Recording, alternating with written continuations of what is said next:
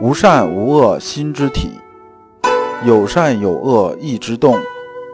知善知恶是良知，为善去恶是格物。各位同道，大家好，我是老刘刘长志。您现在在收听的是由老刘播讲的《传习录》通俗讲解。老刘说心学，带您领悟心学入世的智慧。各位同道，大家好。今天我们继续讲解《传习录》，今天的题目是“心无恶意便是善”，对应的《传习录》章节是二幺五、二幺六、二幺七。我们这一讲呢，还是带着问题，问题有两个：第一，着相是什么？我们经常讲修佛那些人呢，经常没事跟你整两句，说你又着相了，那着相究竟是什么？第二啊，心无妄念的时候如何进阶？就是我们已经修心性修到什么？修到心猿意马收得住了，心无妄念了。这时候我们下一步该怎么修？那我们看《传习录》原文二幺五，先生常言，就是先生经常说啊，佛事不着相，其实着了相；侮辱着相，其实不着相。这个讲的就像绕口令一样。那么我们先把着相这事儿啊说清楚，它是什么？着相啊是个佛门术语。意思是说呢，执着于外相、虚相或个体意识，而非本质。就是大家争的全是外边这点东西，这本质的东西不知道。大家在这评头品足啊，评的是什么呢？都是这个包装啊，漂亮不漂亮，而不是包装里边的实质上装这个东西啊，好用不好用，好吃不好吃。相呢，这里指的什么呢？指啊，事物在我们脑中形成的认识，就是概念。它呢里边也分呢，可见的和不可见的，就是有形的还是无形的。我讲啊，最常见的一个着相的一个事情啊，就是在咱们心学这圈里经常碰着的。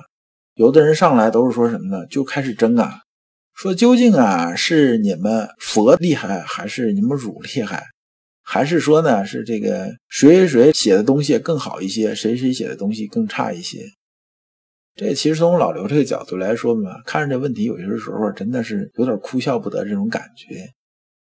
这就是先生讲的什么呢？为圣人争分量啊，就说我是跟谁谁谁学的，那我觉着我这个老师啊，那就值一千块钱，你的老师只能值九百块钱，然后就开始争这事儿。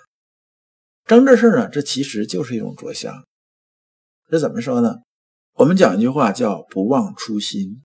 你修心性的初心是什么呀？你初心是在修你自己内心，你是向内求啊。争正分两对你的修心性有多少意义吗？没多少意义的。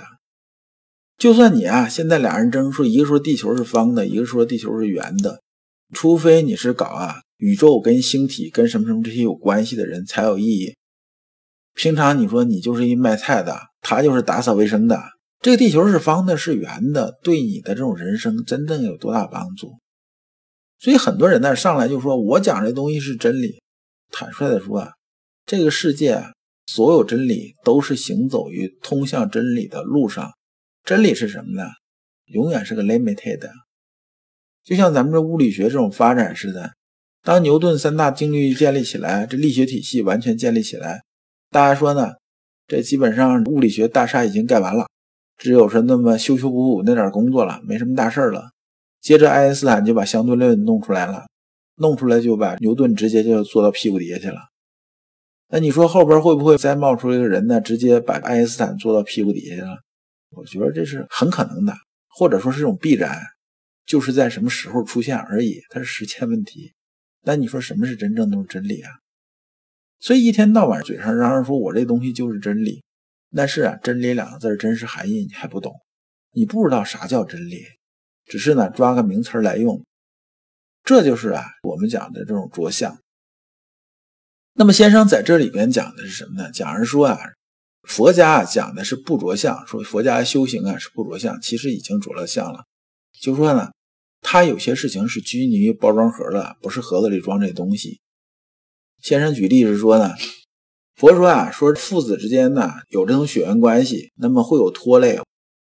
我见着这个父子啊，就是这个父亲见儿子，儿子见父亲，他要动感情啊，有情绪啊，那怎么办呢？那咱们就断绝父子关系不就完了吗？他就脱开这个父子了，我觉着这一脉我就断了，我就不会在这上面呢就动心了。那怕君臣有泪呢，就脱开；怕这个夫妻有泪呢，夫妻感情怎么样怎么样的，那咱们断绝关系。就换句话说呢，啥叫六根清净啊？就跟所有人都断绝关系了。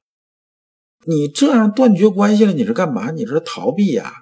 你靠逃避说，哎，我最后我这个修得道，这不是，这其实上你已经啊着相了。先生讲的是这意思，但是说我们儒家讲的，好像是着相了，就是说我们还在讲啊，父子有亲，君臣有义啊，夫妻有别，讲这些东西。但实际上来讲呢，我们呢更脚踏实地，它是问题这种本质。就是我们修这些东西啊，讲的什么呢？就是我们讲啊，一以贯之，我们循例而行，这是真正的忠于心体，这是真正的讲的不着相，跟那个佛家讲那个东西啊，它不是一码事儿。黄冕书问：心无恶念时，此心空空荡荡的，不知亦须存个善念否？黄冕书这个人呢，叫黄修义，字冕书，生平不详。反正大概他就是先生那么一个学生。这一句话呢，其实啊，在我们修心性的时候啊，当你真正开始入门啊，就会碰到这个问题。就说老刘说啊，修心性这事怎么修呢？刚开始收束心猿意马，心猿意马收束了之后呢，就是触摸到心体，然后呢，心体里边啊，做什么呢？做破人大功这件事儿，打扫心体，然后呢，世上磨，反复这么磨。最后呢，就慢慢的变成了什么呢？变成这个心呢越来越精纯，大概就这个意思。那么这个黄修义啊，他显然是已经把心猿意马这阶段已经过去了。过去这时候呢，他已经到这妄念不生这时候了。但这时候他有件事情理解的有点偏了。他理解啊，心是有这么三种状态：一种是恶念，一种是善念，一种是空空荡荡。似乎啊，善恶之间呢，中间还有个过渡。所以呢，他才问阳明先生说啊，说我现在心里空空荡荡，这时候是不是我要引入个善念进来？是讲这么个意思。这里边呢，善念恶念是这么个意思，就是他指这个恶呀是什么呢？是说我心里边心猿意马这种状态，就是说一大堆妄念丛生啊，这一会儿一个主意，一会儿一个想法，就是这种，他是指这个恶念，不一定是说干坏事这种恶念。那么善念呢，就是指啊，心里边良知充盈，心体光明，然后呢，心里边是生生不息这种状态。那么这个之间呢，当他把这前面这阶段过了的时候，他就不知道怎么引导到后边一个阶段，中间呢就有这么空档出来了。这是啊，他理解啊有问题的。实际上啊，心学里边讲啊，这个心呢，它只有两种状态，一种是善念，一种是恶念。那么这区别在哪儿呢？这个善念呢，指啊中正之念，就是我们心里头啊完全是充盈满良知啊这种状态。那么只要中间呢它有杂质出来的时候，我们认为就是恶念，就是我们心学里面讲的善恶。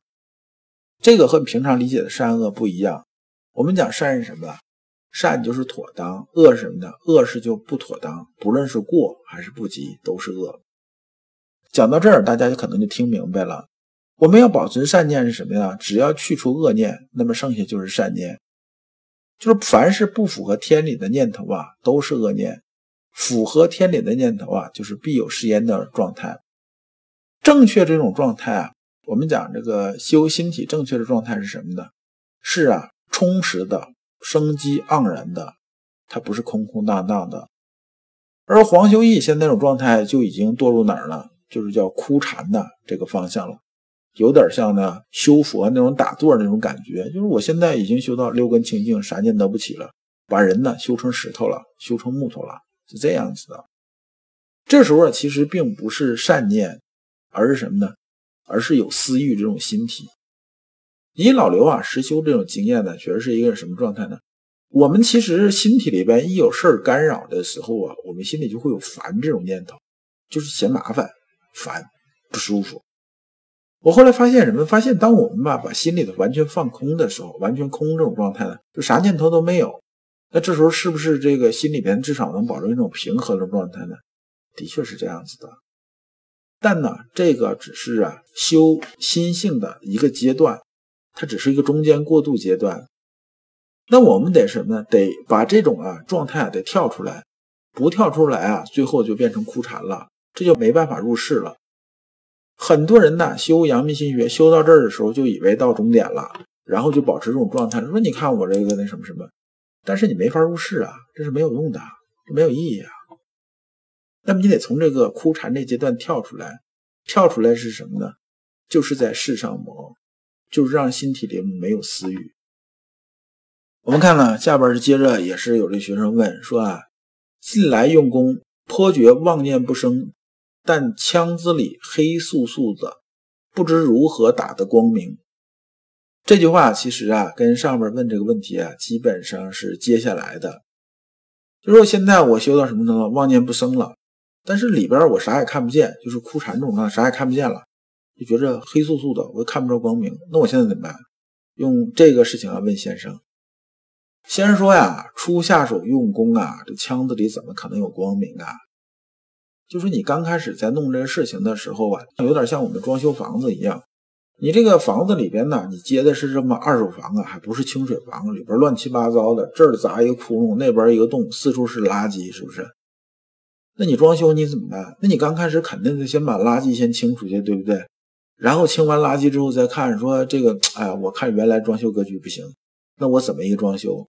我怎么在装修的时候，我就得合计是这个墙啊，这边是不是要开个窟窿啊？哎，这个线呢，是不是重新要重新布一下，重新开个槽，怎么样怎么样的？然后呢，你这时候这个房间里边，其实你看着的时候，四处是什么线槽啊，什么砸掉的洞啊，你看着可能比你接手的时候瞅着还烂，对不对？那么我们装修房子，只要你装修过，你就知道，这个你得等时间呐。也得等说线布完了，是不是布完了才能把这个线槽先堵起，对不对？把这个墙抹平了。那么这儿开个窟窿，我需要比如装门吧，先把门框先装上，然后再考虑上门的问题。那要装窗户也是这样。然后呢，我们再一层一层的把凿出来这些乱七八糟的东西扔掉啊，然后开始啊把地弄平，哎，然后这比如说是铺地砖也好啊，还是刷墙也好啊，才有出世的模样。后面啊才开始放家具。哎，放家电这些东西，那么呢，到时候再刷上这个这墙漆啊，什么这些装小装饰这些东西再上来，最后你看这个房子是什么呀？它是能住人的房子啊，它里边干干净净的。我们修心性是一样子的。这个刚开始啊，说腔子里头变得光明啊，这个现在是什么呢？黑素素是什么一个状态呢？就说我之前呢里边是妄念丛生，就相当于什么呢？二手房接过来，里边乱七八糟，四处全是垃圾，是不是？我现在把垃圾什么都清出去了，清除这房子现在是不可能达到我理想要住这种状态的，没到这状态。它里边看着虽然是不乱了，但是啊，看着还是不像话。这时候我们开始什么呢？开始重新布线槽，重新按照我的意念在装修。这时候就是黑粗粗这种状态。那么先生举这例子啊，跟我举这例子差不多。他说什么？他说啊，就像一杯水啊，它是浑的，你放到这缸里边，刚开始的时候水还在动啊，它肯定是浑的。那你得怎么办呢？你得等它澄清起来，等澄清到一定程度，就沉淀到一定程度啊，这渣子自然呢它就沉下去了，然后清的就出来了。你这时候你不能着急，你讲这话其实就是着急了，就是急于求成了。还说装修房子这事儿啊。那你这时候你怎么办呢？你就得催着这干活的人呢，既要保证速度，也要保持质量。然后你经常过来看一看，看一看呢，一步步看它进展。房子大点需要俩月仨月，然后呢，你这边有些涂料还有什么味道，你还要散一散，可能还得等俩仨月的。你得等这半年功夫啊！你不能说这个房子我刚收拾干净了，明天我就要住，那个除非神仙的，要不谁有办法能让你明天就到？完全装修好这种状态，这怎么可能嘛？你这种想法本身就是揠苗助长啊。那么其实啊，这妄念呢不生和箱子里黑素素的本身呢，它之间是有一点这个矛盾的。这是咱们有点挑字眼了啊。你能感觉到黑素素的，就说明啊，你本身妄念还没有完全根除，心体里啊已经偏向枯禅的这个方向了，所以才有这种感受。那么功夫纯熟时啊，就相当于房子我重新装修装新完了。那么里边是什么呢？是往那儿一坐啊，是面向大海，春暖花开，这种感觉，这种感觉才是对的。那么呢，过了这个阶段呢，只要你勿忘勿助啊，心态平和，不要去着急揠苗助长，不要性子那么急，自然而然呢，就会养成内心的一片生意盎然，自然能达到处处切中天理而不逾矩这种状态。如果你不知道如何进入心学殿堂，如果你在为人处事时经常左右为难，如果你在入世践行时经常茫然无措，那么。你可以加老刘的微信，老刘的微信是老刘说心学的首字母加三个六，老刘为你答疑解惑，带你趟过晦涩的暗河，到达智慧的彼岸。那么这一讲啊，我们就讲完了。下一讲我们讲无根之树终会憔悴。感谢诸君。